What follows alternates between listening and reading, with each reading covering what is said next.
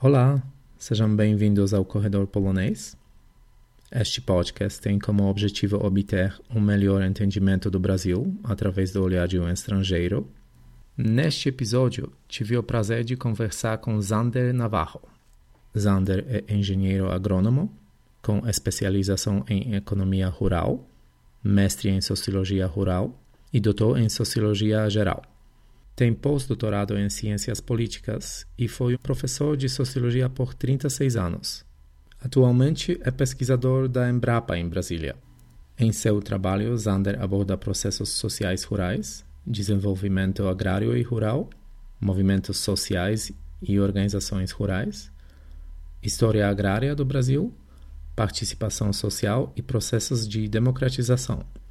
Nós conversamos principalmente sobre o MST, Movimento dos Trabalhadores Rurais Sem Terra, suas origens e ligação com partes da Igreja Católica, sua estrutura semi-clandestina e os maiores escândalos envolvendo o movimento.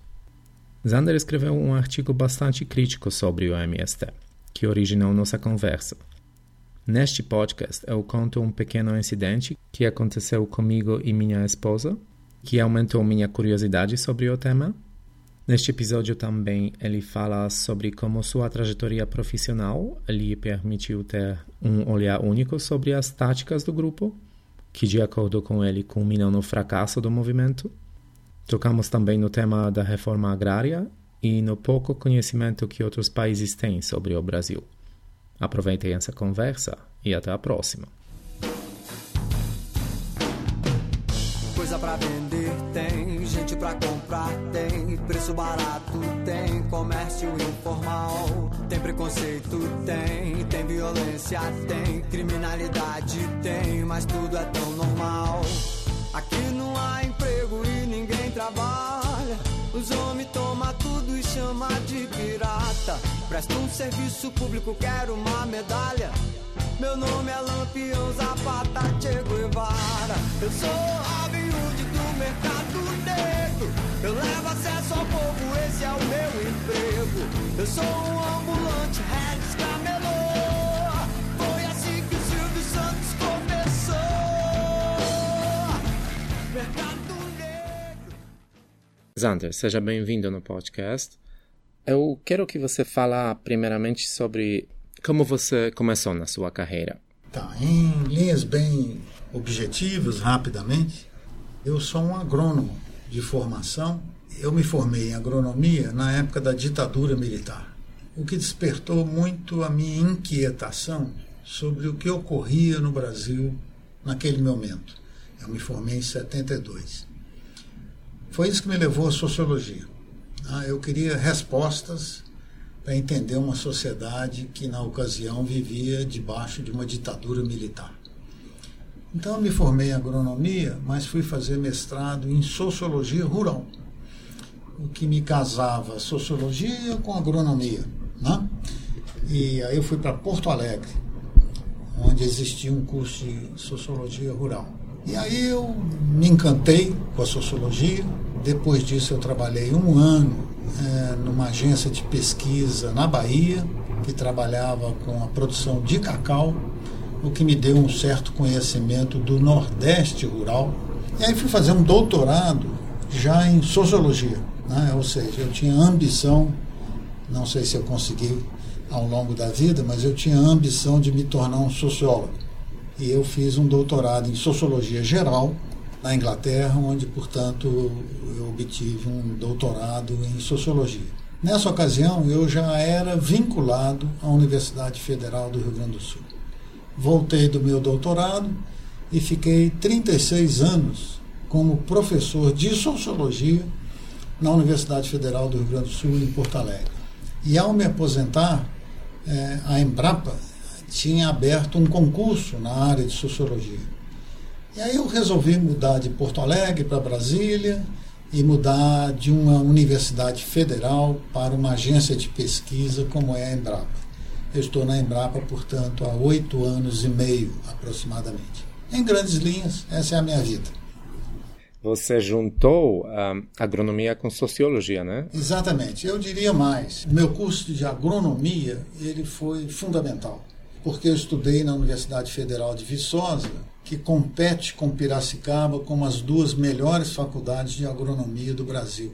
Então eu tive um bom curso de agronomia e depois, na sociologia rural, se eu não tivesse esse background em agronomia, provavelmente eu teria muitas dificuldades para entender, digamos, os sistemas de produção, a tecnologia agrícola, né, os formatos que organizam a economia agropecuária. Então, o curso de agronomia, para mim, foi decisivo, eu diria, para depois eu me vincular às ciências sociais. Quais são suas pesquisas atuais na, na Embrapa? Aqui na Embrapa, eu tenho feito diferentes pesquisas sobre processos sociais rurais no nosso país, é, sobre temas mais específicos, por exemplo, agricultura familiar. Né? Mas o grande tema, digamos, da minha vida é refletir, interpretar e explicar processos de desenvolvimento agrário. Ou, se você preferir, nós podemos usar uma outra expressão. O que, que significa o desenvolvimento do capitalismo no campo? Esse é o grande tema da minha vida. E aqui na Embrapa eu tenho feito também pesquisas é, tentando explicar essas transformações que têm ocorrido nas regiões rurais brasileiras a partir de um crescimento econômico capitalista. É, talvez, Camilo, você não tenha tão claro isso na sua cabeça, mas a gente pode usar uma frase só, né, para mostrar um processo de 50 anos da transformação agropecuária no Brasil. Nos anos 70, o Brasil praticamente era produtor de um produto de exportação, que era o café. Mais ainda, nos anos 70, o Brasil, apesar do seu tamanho, era um importador de alimentos. O que qualquer observador não brasileiro, como é o seu caso, poderia dizer assim, mas isso é um absurdo. Como que um país do tamanho do Brasil, com os recursos que o Brasil tem, é um importador de alimentos? Isso na década de 70. O Brasil hoje ele está na iminência de ser o segundo, de ser o maior produtor de alimentos do mundo. Atualmente ele é o segundo, né, depois dos Estados Unidos, mas no máximo em 10 anos o Brasil é o maior produtor de alimentos do mundo.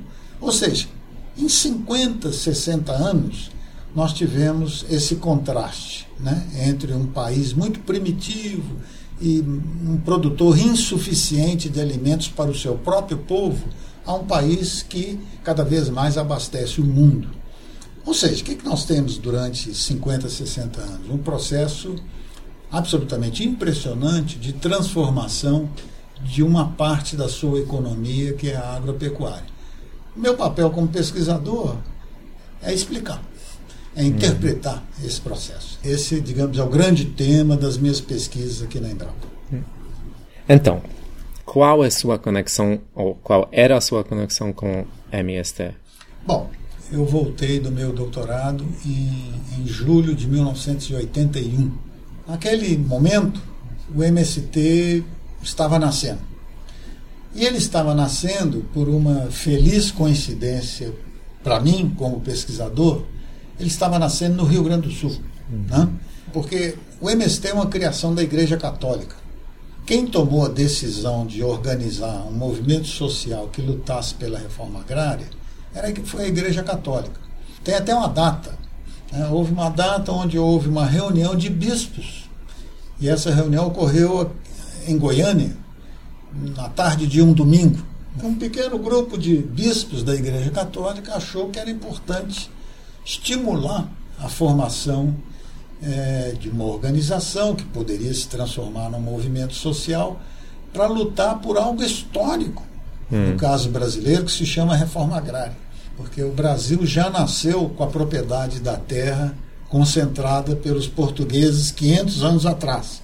Então nós sempre tivemos essa característica de ter a terra no Brasil extremamente concentrada nas mãos de poucos. E é por isso que o tema da reforma agrária sempre fez parte da nossa agenda política. Né?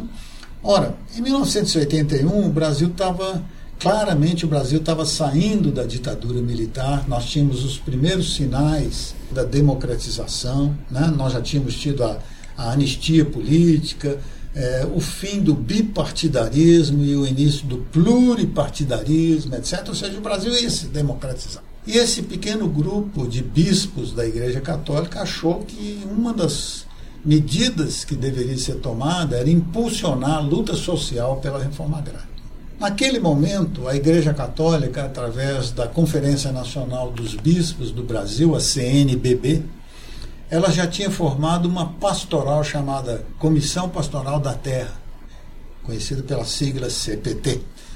E a primeira CPT estadual ela foi formada em 1975 no Rio Grande do Sul.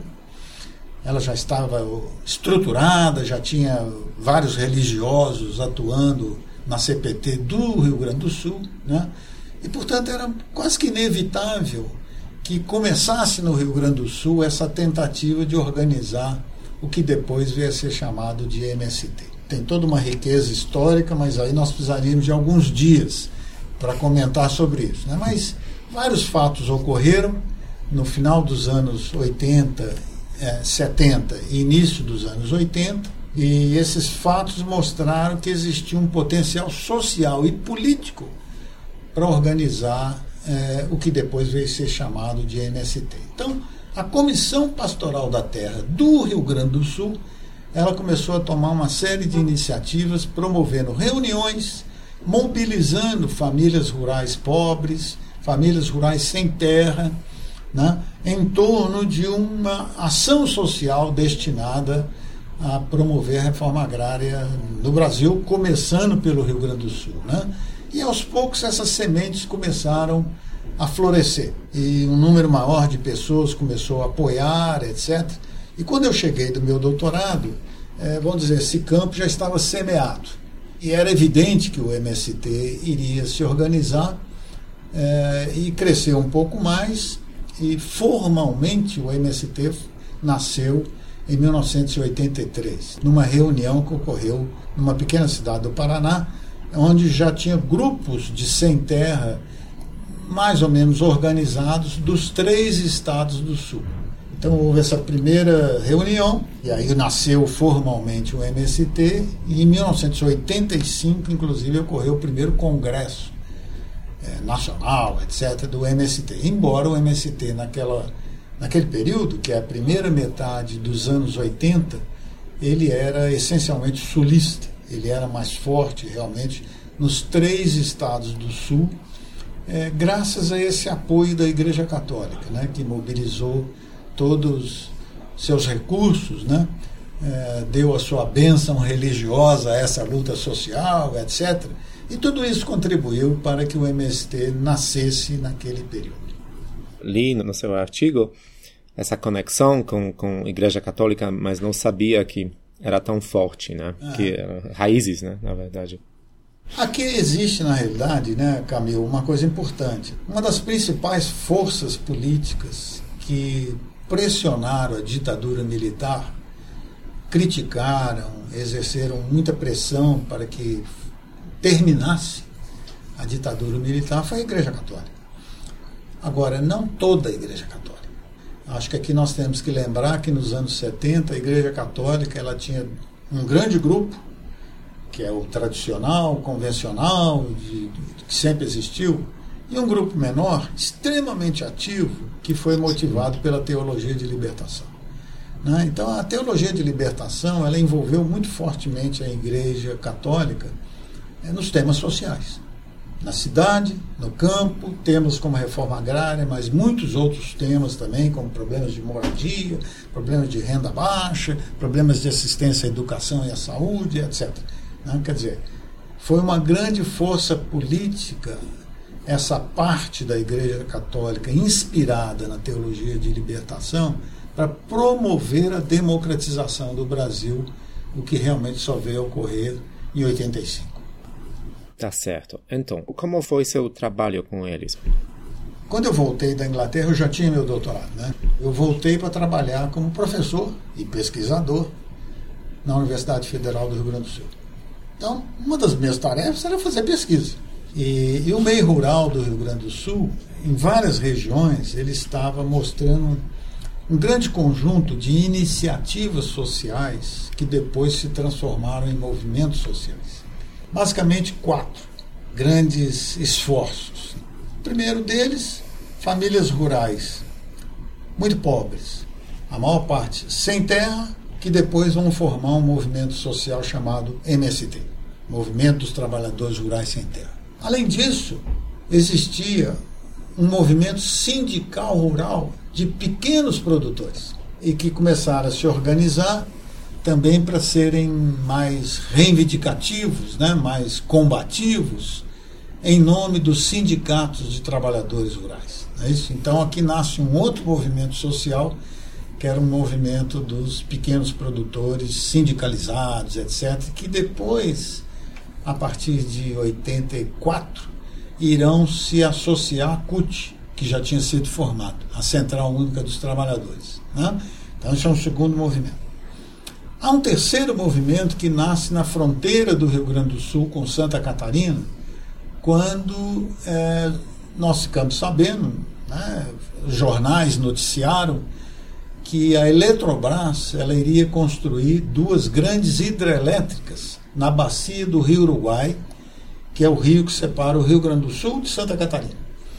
E que essas duas hidrelétricas elas iam é, formar um grande lago e esse grande lago ia submergir uma área muito grande onde moravam um grande número de pequenos produtores.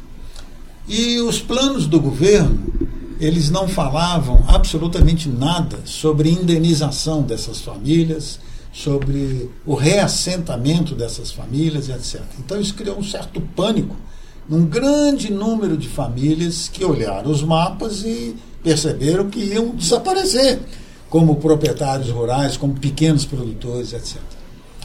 Essa ameaça ela deu origem ao movimento dos atingidos por barragens, que nasceu naquela região. Então ali também era um outro foco de tensão social que deu origem ao movimento social. E logo depois, isso foi um pouco depois, foi em 84, é, há um outro movimento social que eu também acompanhei, me orgulho muito disso, é, que foi o fato de que as mulheres rurais elas começaram a perceber que esses outros três movimentos sociais eram muito machistas e que as mulheres não tinham voz, basicamente. E elas começaram a ficar inquietas, inquietas, e decidiram formar um movimento de mulheres rurais. E ele nasceu em agosto de 84, na cidade de Passo Fundo, no Rio Grande do Sul. Eu estava presente.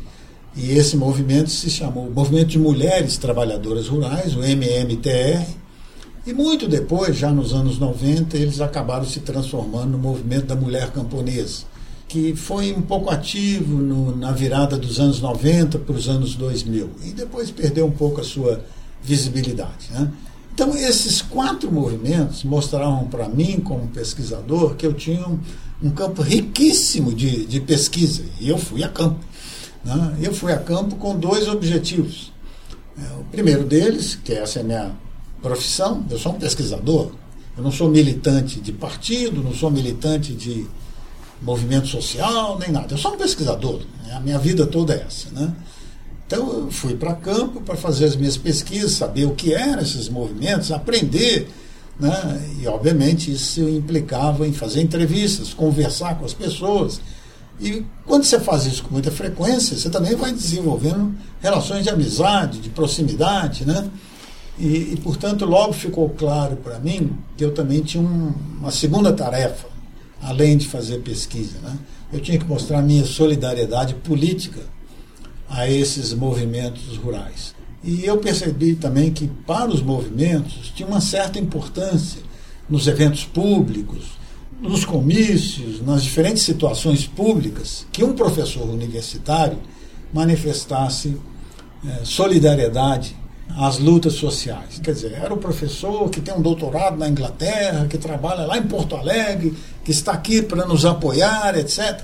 Aí normalmente eu dizia, eu falava publicamente, manifestando apoio, que essa era uma luta justa, etc. Então desenvolveu-se aqui também, digamos assim, um lado que era um lado mais de ativista político, etc. Né? Na década de 80 eu fiz isso muito. Pesquisa, e, digamos, solidariedade social e política com esses movimentos sociais. Eu, eu tinha também muito benefício dessa lealdade política, porque também eu aprendia sobre os movimentos. Né? Eu estava presente nos diferentes eventos, as pessoas me contavam as suas dificuldades, seus desafios, enriqueci as minhas pesquisas. Né? É, eu me tornei muito familiarizado com essas lutas sociais. Né? Tanto é assim que em três ou quatro anos, na década de 80, é, eu tive uma sala na sede do MST em Porto Alegre. Talvez eu tenha sido o único pesquisador brasileiro que teve uma sala dentro da sede do MST, tendo em vista o grau de lealdade que nós tínhamos. Né? E aí eu comecei a escrever, conhecer, enfim, fazer o que qualquer pesquisador faz. Né? Basicamente foi isso, né? ao longo dos anos 80. Então, baseado no seu artigo Os Tempos Difíceis do Movimento dos Trabalhadores Rurais Sem Terra, de 2011, é, eu tenho várias perguntas. Sim, claro. Eu quero que você me esclarece o que é e o que não é o MST. Olha, aqui tem várias coisas. Né? Eu acho que tudo tem que ser olhado numa perspectiva histórica. A primeira coisa é por que, que nasceu o MST? Ele nasceu porque exigiu uma certa compreensão da sociedade de que nós precisávamos de fazer uma reforma agrária, né? porque a terra era muito concentrada, a estrutura de propriedade da terra no Brasil não é democrática, né? a maior parte das, das famílias rurais não tinham acesso à terra, então precisava de uma reforma agrária. Agora, tem que se perceber também que na história dos países, e aí não é só o Brasil, outros países, né? reforma agrária ela foi uma política principalmente do pós-guerra. Nós falamos no mundo de reforma agrária quando? Principalmente na década de 50, na década de 60 e em alguma medida na década de 70. Por quê? Simples. Naquela época, a maior parte dos países tinha as suas populações morando nas regiões rurais, as economias eram agrícolas e em muitos países a terra também era concentrada, não era só o Brasil, muitos outros países. Portanto, o tema da reforma agrária era um tema que era justificável devido ao fato de que você democratizaria o acesso à terra, você dinamizaria a produção agrícola, você criaria, no sentido mais político da palavra, mais cidadãos no campo e não é, famílias rurais pobres, mas cidadãos, né? elevaria as rendas, etc. Mas esse é um período que passou, basicamente. Por quê? Porque os países se urbanizaram, a questão social saiu do campo e foi para as cidades, a produção agrícola cresceu, porque houve nesse período uma modernização tecnológica muito grande, e aí a produtividade cresceu enormemente, a oferta de alimentos no mundo cresceu, os preços caíram. Então toda aquela problemática do pós-guerra foi deixando de existir. E ao deixar de existir, o tema da reforma agrária também começou a deixar de existir. O Brasil foi um país retardatário nessa história, é, porque a sua agricultura era muito primitiva e foi ser modernizada mais recentemente, né, mais assim, dos anos 70 para os anos 80. Né? E além disso, esse absurdo que nós sempre tivemos na história brasileira de uma estrutura de propriedade da terra que é uma das mais concentradas do mundo. Normalmente na literatura vai se dizer que apenas a estrutura de propriedade da terra na África do Sul é mais concentrada que a do Brasil. É isso. Então tem que mudar. E muitas, milhões de famílias morando nas regiões rurais, etc. Ou seja, tem que fazer reforma agrária. Mas as circunstâncias políticas não permitiam. Foi nesse contexto, né, nesse background, enfim, nessa história brasileira, é que certas circunstâncias é, políticas permitiram, portanto, a emergência do MST com apoio de instituições como a Igreja Católica, depois várias instituições da sociedade civil, os partidos particularmente de esquerda que surgiram nos anos 80, etc. E essa luta social, portanto, ela foi crescendo. Deixando esse contexto e olhando mais especificamente o MST, o que, que aconteceu? E aí provavelmente você vai entender mais claramente algumas das minhas afirmações mais críticas no artigo que você citou. O que aconteceu foi que o movimento sem terra nasceu, portanto, muito modesto, no sul do Brasil, debaixo do guarda-chuva da Igreja Católica, e realizando um conjunto de ações que eram confrontacionais, porém pacíficas, A principal delas é realizar ocupações de propriedades públicas ou privadas para tentar fazer com que o governo fizesse as desapropriações e formasse os assentamentos rurais, mas nunca enfrentando, por exemplo, a polícia militar. Por ter a presença da Igreja Católica, embora, digamos assim, realizando certas ações ilegais, como a ocupação de uma propriedade privada, mas era um movimento pacífico. Quando chegava a polícia militar, e principalmente com uma ordem de um juiz dizendo vocês têm que sair, saiu. Porque o objetivo era realizar uma pressão, né? e essa pressão sobre as autoridades, para ver se as autoridades faziam alguma coisa. Nem sempre dava certo, mas algumas vezes dava certo. Algumas vezes o governo federal desapropriava aquele imóvel, que claramente era um imóvel improdutivo, e fazia um assentamento rural e o movimento sem terra ia, portanto, crescendo gradualmente. Né? E com isso ele obteve muita simpatia. As pessoas começavam a perceber que esse é um movimento de pobres do campo que estão desenvolvendo uma luta justa. E por ser justa, tem que apoiar, basicamente. Então, na década de 80, especialmente a partir do final da década de 80, já entrando nos anos 90, o Movimento Sem Terra é, conseguiu muito apoio social, muito apoio de sindicatos, associações da sociedade civil, partidos políticos, indivíduos que faziam doações, às vezes de dinheiro, roupas e coisas do gênero, né? escreviam cartas apoiando o MST, etc. Né? E esse foi um período que eu acompanhei muito de perto, e a coisa crescia, né?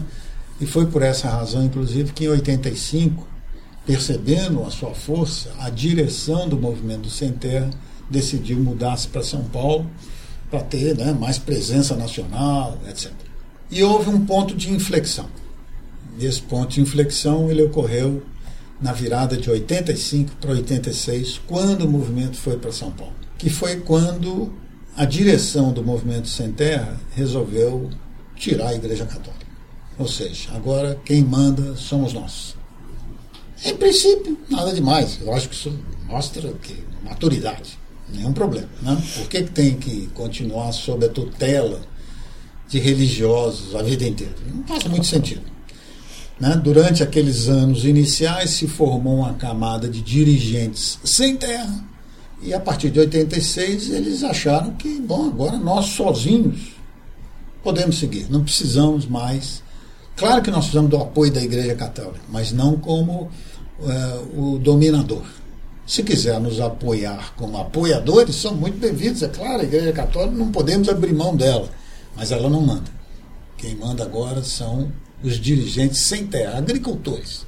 Isso aconteceu a partir da segunda metade dos anos 80. E aí o movimento sem terra começou a crescer nacionalmente, cada vez mais entusiasmado com os seus apoios de toda a natureza, humanos, logísticos, financeiros, etc. E aí cresceu muito. Né? Começou a ter seus braços estaduais, começou a ir para o Nordeste. E aí o que aconteceu foi um gradual processo de radicalização. Que eu acho que do ponto de vista cultural, do ponto de vista político, também é compreensível. Por exemplo, houve uma crescente presença de militantes do MST oriundos das regiões do Nordeste que são regiões muito mais chocantes do ponto de vista da violência, do ponto de vista da desigualdade social, do ponto de vista da pobreza rural. E esses militantes que foram mobilizados no Nordeste rural, eles trouxeram crescentemente um ingrediente de radicalidade política que inclusive previa a violência. E aí quando nós entramos nos anos 90, o movimento sem terra começa a se tornar cada vez mais violento.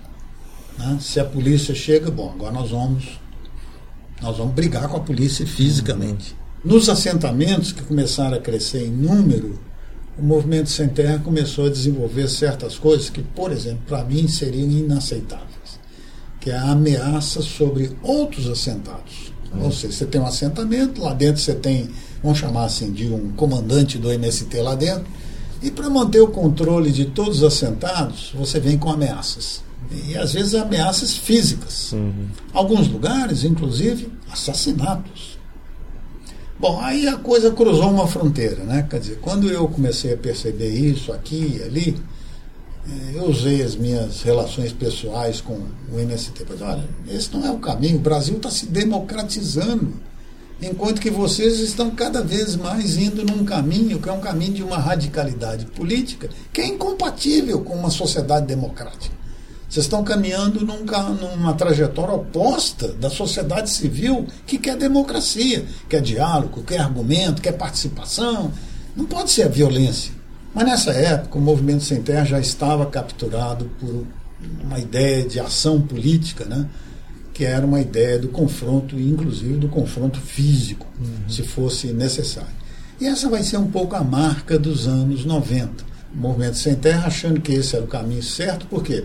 Nos anos 90, o Brasil já, já é plenamente democrático, há muita liberdade política, de ação, de organização, de pressão, etc. Né? E isso vai cada vez maior. E o ponto principal dessa história, ela vai se dar exatamente em 97. Porque no artigo eu comento isso, em 96 nós tínhamos é, observado esse episódio trágico, né, que foi Eldorado dos Carajás, lá no Pará, com a morte dos 19 trabalhadores sem terra, assassinados pela polícia e tal. E o Movimento Sem Terra decidiu usar abril nos anos seguintes como um marco para sua história, etc., usando esse episódio. Né?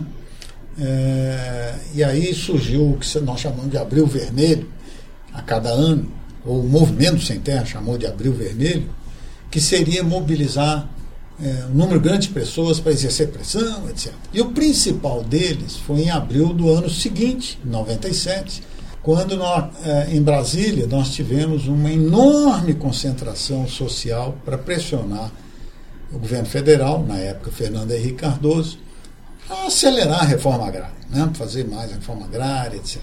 E houve uma concentração em frente ao Palácio do Planalto que provavelmente tenha sido alguma coisa em torno de 60, 70 mil pessoas.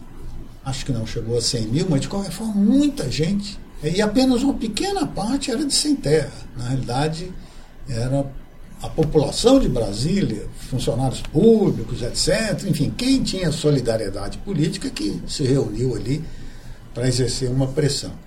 O movimento Sem Terra entregou um abaixo assinado de, com mais de um milhão de assinaturas, né, está registrado, fotografias, Fernando Henrique recebendo esse abaixo assinado das mãos do principal líder do MST, que é o João Pedro Stende, etc., prometendo isso e aquilo. Bom, aquele foi um ponto máximo da história do MST. Né? Então nós temos desde o início dos anos 80 até 97 como um ponto, como uma curva sempre ascendente em termos de presença, em termos de apoios, em termos de solidariedade de todos os tipos para o MST, etc. Mas aquele foi o ponto mais alto. De lá para cá, o MST começa a cair. O que, que aconteceu ali? O que aconteceu ali, é, basicamente, foi uma, um erro de estratégia. Em outras palavras, a partir daquele momento, primeiro que em termos de estratégia de ação, o MST teria que ter abandonado pelo menos a maior parte das suas ações mais confrontacionais, violentas, etc.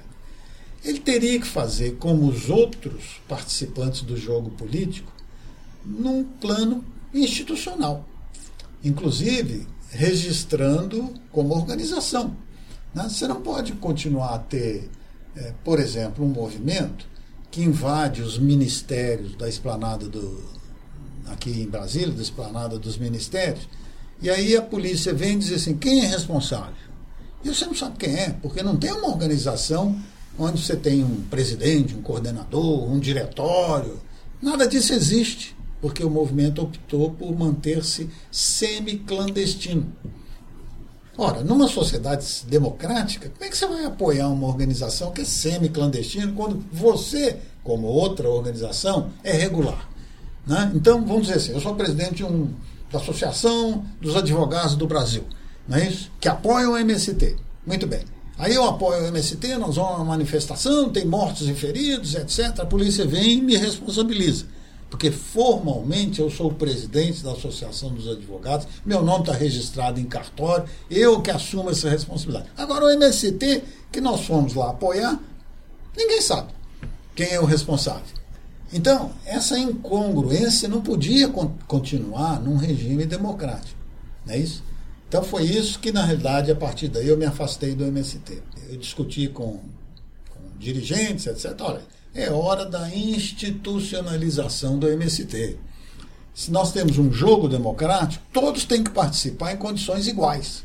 Essa hora que você mencionou era 97 para Final cima. dos anos 90. Claro, né? quando você mencionou a oportunidade é. perdida né, nessa marcha Isso, de exato, Brasília. Né? É, na realidade foi 96, 97, eu já vinha dizendo com os dirigentes, olha, o MST cresceu, hoje é forte, né? Ele tem condições, inclusive, de enfrentar a CONTAG, que é a nossa Confederação dos Trabalhadores Rurais, pra, pela hegemonia da luta social no campo. Né? Agora, para isso tem que ser é, um ator social legítimo, institucionalizado. Não pode ser essa coisa semi-clandestina. Nós não estamos numa época pré-revolucionária. Que isso não faz sentido, realmente. É claro que a direção do MST, a essa altura, muito radicalizada, muito é, deslumbrada com o seu sucesso e tudo mais, não quis nem discutir isso aí. Se está dando certo, nós vamos continuar assim. Falei, olha, isso não vai dar certo. Né? E foi o que aconteceu. O que aconteceu, portanto, é que no finalzinho dos anos 90, já entrando no ano 2000, é, o MST continuou nessa marcha, inclusive realizando eventos assim que a população começou a ver de uma maneira cada vez mais negativa e, portanto, as pesquisas começaram a mostrar que o MST era mal visto pela maior parte da população, que não estava aceitando essa radicalidade na sua ação. Né? Além disso, o MST não teve o cuidado de manter uma certa distância razoável do campo petista. E, portanto, cada vez mais a população foi começando a ver o MST como um simples braço do PT. Por exemplo, em épocas eleitorais, o número de ocupações de terra diminuía tremendamente para não prejudicar o PT, a candidatura do Lula, etc. Né? 2002, quase que nós não tivemos essas ações para não prejudicar a eleição do Lula. Né? E aí, quando o Lula ganhou as eleições e começou a, a governar a partir de janeiro de 2003, aí foi a morte do MST. Por quê? Por algumas razões. A primeira delas é que a, a camada principal de dirigentes do MST, não toda, mas quase toda, ela foi recrutada pelo PT para ocupar cargos públicos. Tirou, portanto, esse pessoal e eles se tornaram autoridades aí da estrutura federal. Eles se perderam na burocracia, foram ser chefe disso, chefe daquilo, mas se distanciaram das lutas sociais do MST. Portanto, uma camada dirigente deixou de existir né? que eram pessoas que tinham experiência, sabiam mobilizar, etc. Não é isso? E aqui o movimento foi muito prejudicado. Segundo que, pelo menos no primeiros, bom, nos dois mandatos de Lula particularmente, o que era possível ainda fazer em termos de arrecadação de terras e formação de novos assentamentos foi feito. Né? Nós temos é, quatro mandatos presidenciais onde é, o processo de formação de assentamentos rurais ele cresceu muito os dois mandatos de FHC e os dois mandatos de Lula. E Lula, inclusive, fez mais. Né? Mas nesse período, o somatório desses quatro mandatos significou muitos assentamentos pelo Brasil afora. Né? É, o que significa que o número de pessoas que antes eram mais militantes para o MST passam a ser pequenos produtores agora preocupados com a sua produção, o que uhum. tira também um pouco a força social do MST para realizar ações públicas, essas coisas. Né? Então isso tudo foi significando menos presença, menos força de um MST que continua a falar muito mais por discursos, manifestos, é, coisas ditas na imprensa, etc., mas não ações e lutas sociais. Né? E isso vai acabar significando que quando é, Dilma entra como presidente, é, o MST já está muito é, pouco visível, realmente. Né? E tanto é verdade que a própria Dilma ela vai fazer cada vez menos assentamentos, não dois mandatos, mas nos seus seis anos. Né? Os primeiros dois anos, enquanto ela foi presidente, do segundo mandato, praticamente não tem mais formação de assentamento rural nenhum, basicamente, né? no finalzinho do governo é, do período Dilma Rousseff. Né?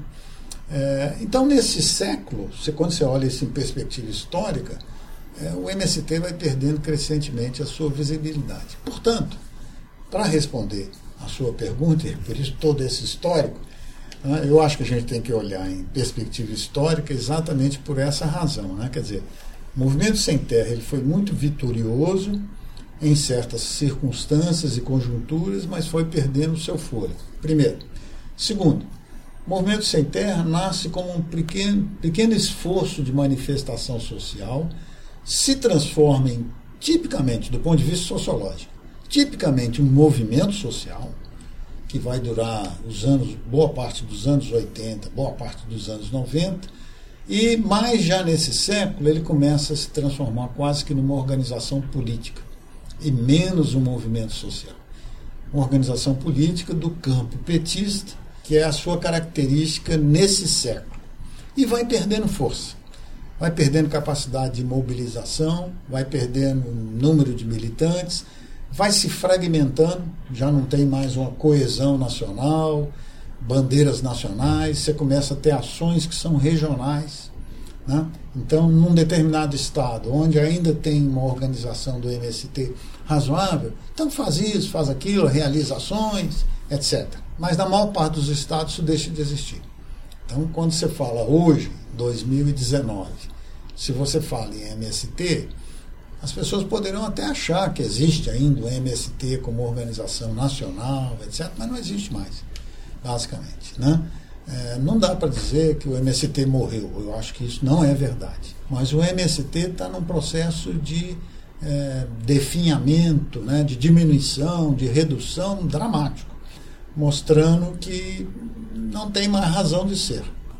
E, e basicamente também, Camil, é, e aqui existe uma outra razão estrutural, que é o fato de que o Brasil não tem mais reforma agrária e provavelmente nunca mais vai fazer reforma agrária. Ou seja, quando você olha para o campo brasileiro, você diz assim: bom, o campo brasileiro continua com a terra muito concentrada, e é verdade. O campo brasileiro cada vez mais é o domínio do grande capital, e é verdade. Né? Agora, não vai haver reforma agrária. E por que não vai haver reforma agrária? Porque para ter reforma agrária, você precisa ter demanda social. Você precisa ter gente. Né? Você precisa ter milhões de famílias pressionando, dizendo eu quero terra. E isso não acontece mais. E nem vai acontecer mais, porque a maior parte dessas pessoas ou já deixaram ou estão deixando o campo brasileiro. E, portanto, nós estamos vivendo em 2019 uma situação em que a grande questão social do Brasil ela é essencialmente urbana. Ela não é rural mais. E, portanto, o capítulo da reforma agrária no Brasil terminou. E nessa circunstância histórica, bem, o MST vai fazer o quê? Qual é a sua bandeira de luta? De certa forma, quando eu chego a essa conclusão, né, eu até fico pensando assim, bom, eu estava propondo algo razoável para o MST no final dos anos 90, porque a minha proposta lá era essa, olha, a reforma agrária não vai durar a vida inteira. O MST chegou a ter essa força lá no fim dos anos 90. O que, que o MST deveria fazer? Ele deveria se organizar como uma grande organização dos pobres do campo. É, se institucionalizar e dizer, bom, nós agora lutamos por muitas coisas reforma agrária enquanto for possível, mas também nós queremos assistência médica para os pobres, nós queremos educação para os pobres, nós queremos renda para as famílias mais pobres do campo, para elas terem oportunidades, né? nós queremos igualdade social no campo, ou seja, há um grande número de famílias rurais muito pobres, nós vamos lutar por elas. Bom, aí você passa a ter uma bandeira que é mais de médio a longo prazo. Essa questão de educação, né? você menciona no seu artigo que até isso não é tão claro em relação de, de mérito do MST. Olha, enfim, em toda a minha vida, né, é, eu fui pesquisador e a maior parte da minha vida eu fui professor. Então a palavra educação para mim ela tem um valor gigantesco. Eu passei 36 anos dentro de uma sala de aula, não só procurando ser um bom professor, mas sendo procurando também ser um professor justo em relação aos temas que eu analisava. Né? Por exemplo, eu nunca levei para a sala de aula política partidária. Jamais eu permiti isso. Sempre me esforcei para oferecer aos meus alunos uma visão de sociedade, à luz da história, considerando as diferenças sociais. E, e eu não sou militante, portanto, também para a sala de aula nunca levei propostas de transformação da sociedade, porque não me cabe. Né? Eu estou formando alunos. Alunos têm que ter ideias, argumentos, contra-argumentos, e eles é que escolham seus caminhos. Né? Sala de aula não é lugar para você doutrinar ninguém, basicamente. Isso é papel de partido político. O MST tem uma história que foi uma história de perceber o valor social da educação, e isso é muito importante. E é por isso que o MST, já nos anos 80, começou uma série de atividades para estruturar o setor de educação do MST. Né? Agora, do começo, e nunca foi, deixou de ser diferente, desde o começo, é, os militantes começaram a ver a educação como doutrinação. Né? Então, nós precisamos ter um, um militante do MST que no assentamento vira o professor das, do assentamento, mas esse professor do, do assentamento ele não vai educar as crianças. Ele vai doutrinar essas crianças para elas serem militantes do MST. E eu nunca concordei com isso. Eu sempre achei que esse foi um erro brutal na história do movimento, é, porque a sala de aula de um ambiente público, pago com os recursos da sociedade, não é um lugar para formar militantes do MST. Né? Eles podiam ter educação na sala de aula e podia sair dali e ir para um galpão do assentamento, onde um militante do MST ia ensinar para aqueles para aquelas crianças, né, aqueles meninos e meninas, como eles se tornariam militantes do MST. Coisas separadas. Não... Uhum. Mas na sala de aula, nunca. E as escolas dos assentamentos dominados pelo MST, elas se tornaram patéticas em termos da sua estruturação, dos símbolos da sala de aula e, obviamente, dos conteúdos. Não se formou aqui cidadãos. Então, esse, para mim, foi um dos pontos muito negativos na história do MST, né? que foi não saber lidar com o significado mais universalista, vamos chamar assim, de educação. Entendi. Talvez seja bom é, mencionar os números né, que eles têm.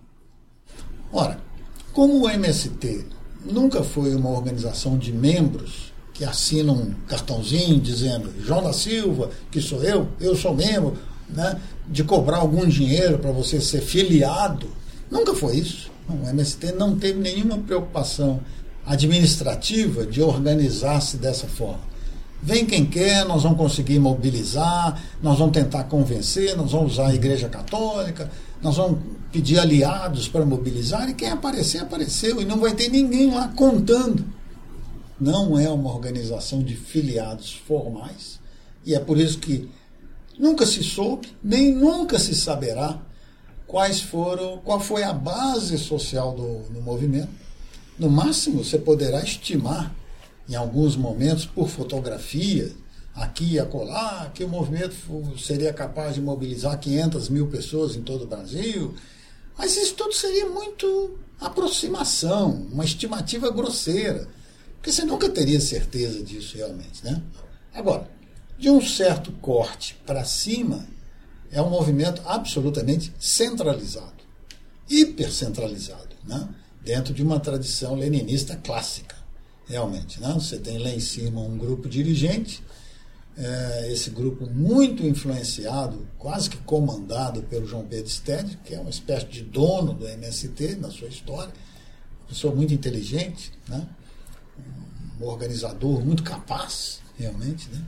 mas também não a ponto de dizer o movimento é meu. Nunca. O Pedro Stede sempre foi uma pessoa, nós dirigimos como grupo. Não, ele exercia, digamos assim, o seu mando muito mais pela sua autoridade implícita, pela sua legitimidade de um militante desde o início, etc. As pessoas é, sempre tiveram um enorme respeito pelo João Pedro. Então aí ele exercia sua autoridade. Né? Então você tinha um grupo dirigente, e esse grupo dirigente, à medida que o movimento se estruturou e cresceu, foi capaz de criar, por exemplo, dirigentes estaduais. Em alguns estados, vai abaixando, você tem regionais. Então, você tem, por exemplo, no Rio Grande do Sul, você chegou a ter quatro ou cinco é, grupos regionais. E tudo isso são cargos, são posições é, de influência, posições de poder. Uma parte dessas pessoas, inclusive, tinha remuneração. Agora, sempre demonstrando uma lealdade irrestrita daqui de baixo para cima né? inclusive em termos de discurso, etc. O Movimento Sem Terra jamais permitiu nenhuma dissidência mínima. Né? Se o grupo lá de cima decide, bom, nós vamos fazer isso ou aquilo, a nossa bandeira de luta é essa ou aquela, daqui para baixo, todos têm que dizer exatamente a mesma coisa, concordando ou não. Principalmente a minha curiosidade sobre MST, como eu te falei antes da gravação, foi no, no, nesse caso quando eu viajei com minha esposa sim, sim, sim. e uhum. A gente viu um, um, monte de gente né uhum. fora da cidade e eu lembro minha minha esposa ficou bem apreensiva certo. ela falou será que é MST uhum. e eu falei por que você está um pouco assustada, assustada né então você pode falar sobre por que é, o MST perdeu esse apoio né, da sociedade, ou pelo menos parte da sociedade? Né? Você menciona também no seu artigo essa pesquisa do BOP, né, que isso, isso. pessoas, por um lado, apoiam reforma agrária, né, assentamentos, desconfiam, desconfiam invasões. Né? Eu quero que você explique essa invasão do Cutrale né, uhum. e, e outras invasões mais violentas.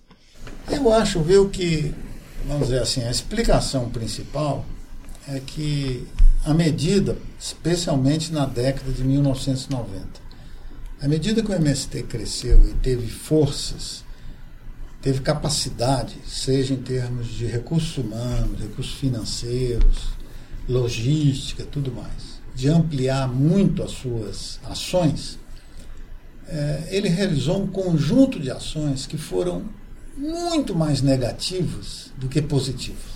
Por exemplo, você citou, e eu cito isso no artigo, né, que foi a, a ocupação de uma fazenda, uma grande fazenda que produz laranjas, etc. Portanto, você tem plantações a perder de vista, etc.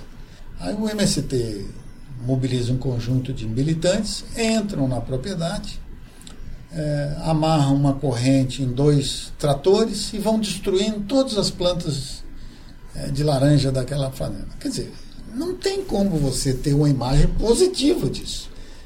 Para o cidadão comum, para o cidadão brasileiro médio, isso é um absurdo, simplesmente. Né? Como é que alguém tem coragem de destruir plantações que vão nos alimentar depois?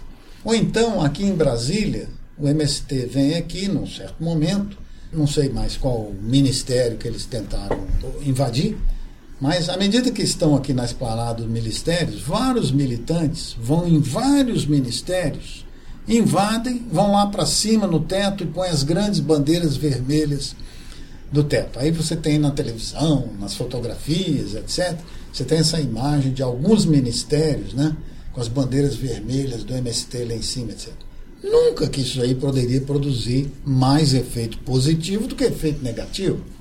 Nas eleições, que eu não lembro mais de que ano agora, não sei se foi 2000 ou 98, Fernando Henrique Cardoso era candidato contra Lula. Aí em julho, que, que eu mesmo não sabia, acho que quase ninguém sabia, que Fernando Henrique era sócio de uma propriedade de tamanho médio aqui em Unai.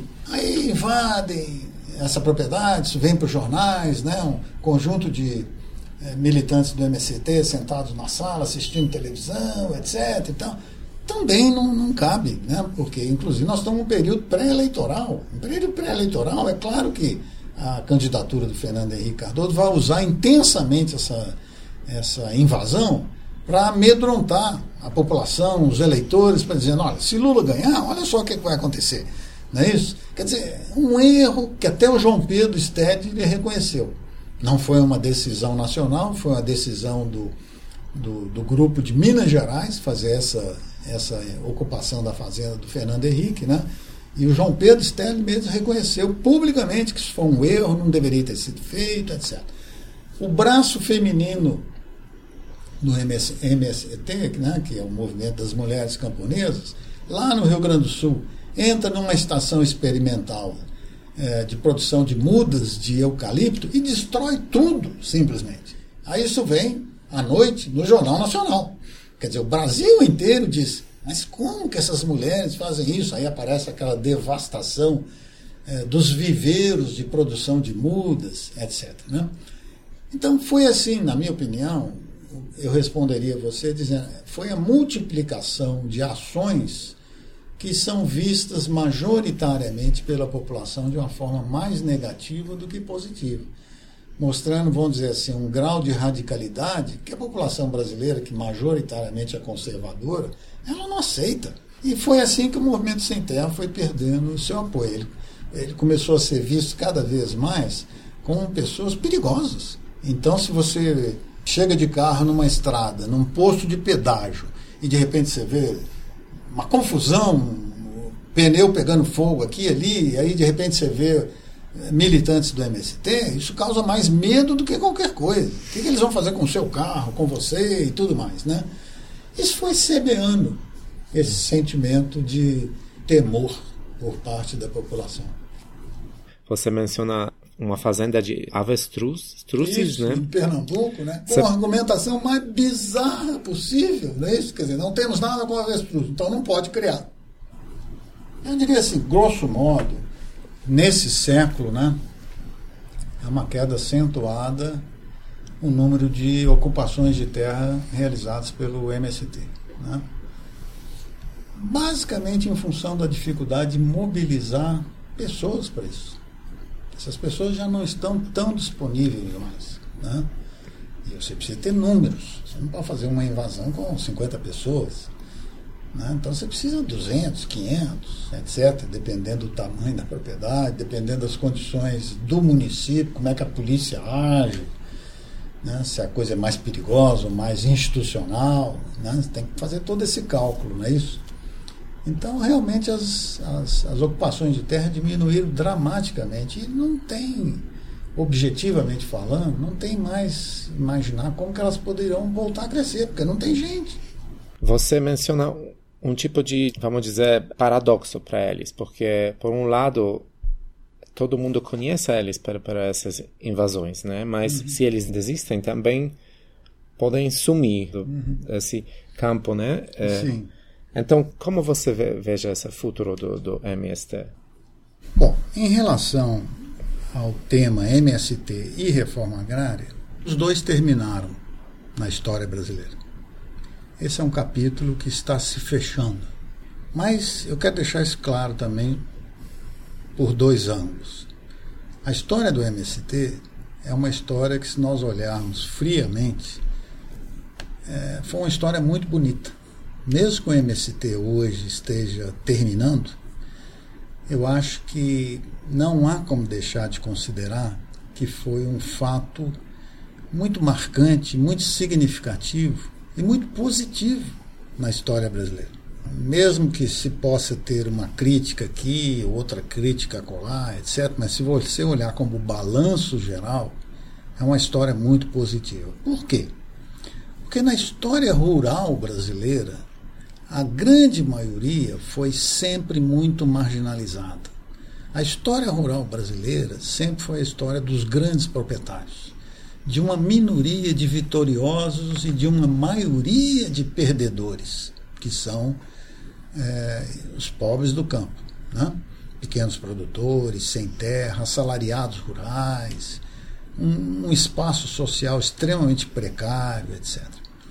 Ora, se você olha por esse ângulo, o MST, principalmente quando ele se tornou mais poderoso, mais influente, especialmente na década de 90 e início desse século, nos dois primeiros mandatos de Lula, etc., ele deu uma oportunidade a essas famílias rurais pobres de terem acesso a um pequeno patrimônio, que é uma parcela de terra.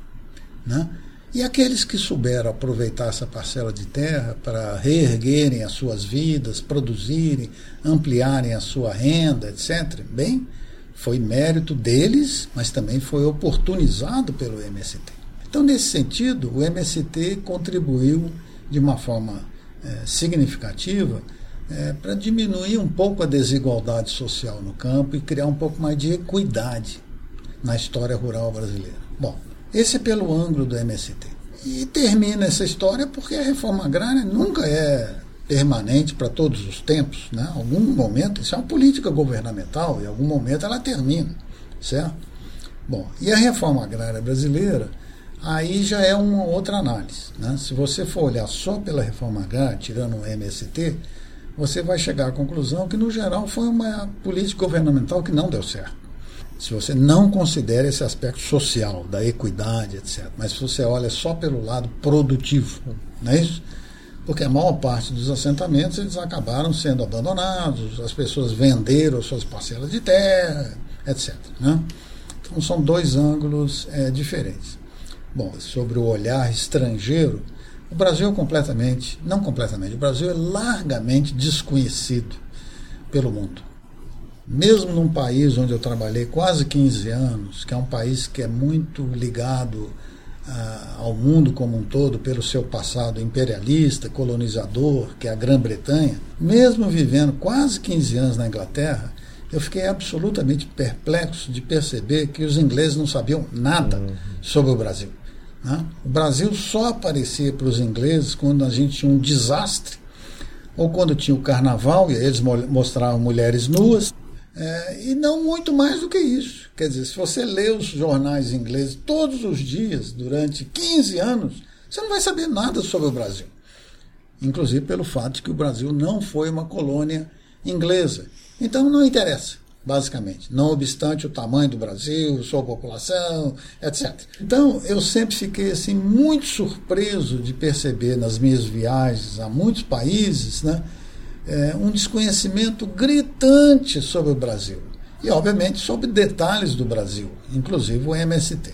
Ainda hoje, nós estamos em 2019, depois de tudo que nós conversamos, né, nós vamos encontrar muitos pesquisadores de universidades que vão falar sobre o MST como se o MST fosse o mesmo dos anos 90, mostrando, portanto, um grande grau de desinformação, desconhecimento, etc. Né? Então, nesse sentido, o que puder ser feito para divulgar melhor a verdade dos fatos sempre será muito importante para nós, os brasileiros. Você acha esse governo agora está percebendo o MST como ainda como uma ameaça? Eu acho que esse atual governo não está percebendo nada sobre nada, basicamente. Né? É um governo que entrou sem programa, é, é um governo que não tinha nenhuma experiência em muitas áreas. Na área, por exemplo, da agricultura, a atual administração federal tem uma certa experiência, uma certa maneira de agir em relação aos setores empresariais, mas não tem nenhuma informação sobre os demais setores sociais do campo inclusive os mais pobres, ou então temas como a reforma agrária, etc. Né? Então, não sei o que, é que eles vão fazer, mas por enquanto não deu nenhuma sinalização de algo que é mais consistente, mais bem fundamentado. Vamos ter que aguardar um tempo aí. Eu estou perguntando porque eu vi esse vídeo do, da invasão da fazenda do, do, da Laranja. Hum. Eu vi no, no, pelos alguns grupos, né, no WhatsApp ah, pro Bolsonaro, né? Eu ah. vi e comecei a ler, comecei, vi que aconteceu muitos anos atrás. Né? É, já tem um bom tempo isso. Ah. É, eu acho assim que é, é, um grupo muito conservador e a tendência, portanto, é criminalizar é, essas formas de organização mais populares, né? como o MST. É, sem ter nenhuma informação sobre o que é MST, como é que ele está hoje, nem nada, né? Quer dizer, são coisas assim puramente ideológicas, meio raivosas, inclusive Nossa, pegando fatos do passado, quando a conjuntura era completamente diferente. Enfim, é um grupo muito fraco. Tá bom, Zander, muito obrigado. Tá bom, então. Foi, foi um prazer conversar com ah, você. Ah, o prazer foi meu, né? Isso aí é parte da minha vida. Obrigado pelos esclarecimentos. Uh, claro que esse tema merece mais conversações, né? Claro, claro. Uh, mas para mim foi ótimo, né? Tentar se aproximar de realidade brasileira cada vez um pouquinho mais. Obrigado pela sua ajuda. Tá bom. E um prazer. Foi um prazer. Galera, se vocês gostaram dessa conversa, tem críticas ou sugestões, entre em contato através das redes sociais. Podem me seguir no Instagram, Twitter ou Facebook. E não esquecem de deixar a sua avaliação no iTunes ou em qualquer outra plataforma na qual vocês escutem o podcast. Isso ajuda muito na visibilidade do programa. Obrigado!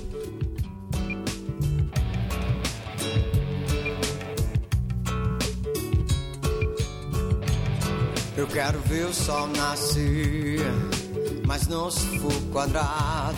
Na vida também quero vencer, mas não do modo errado. Discriminado eu posso ser, mas nunca enjaulado. Na Babilônia tem que correr. Pra não ser tragado, enquadrado, rotulado, imolado, isolado, estigmatizado, posto de lado se você é diferente, cuidado. Com a teia de aranha que te apanha, discrimina a pele, te repele. Se você cansa, ela te alcança. Se você corre, ela te impede.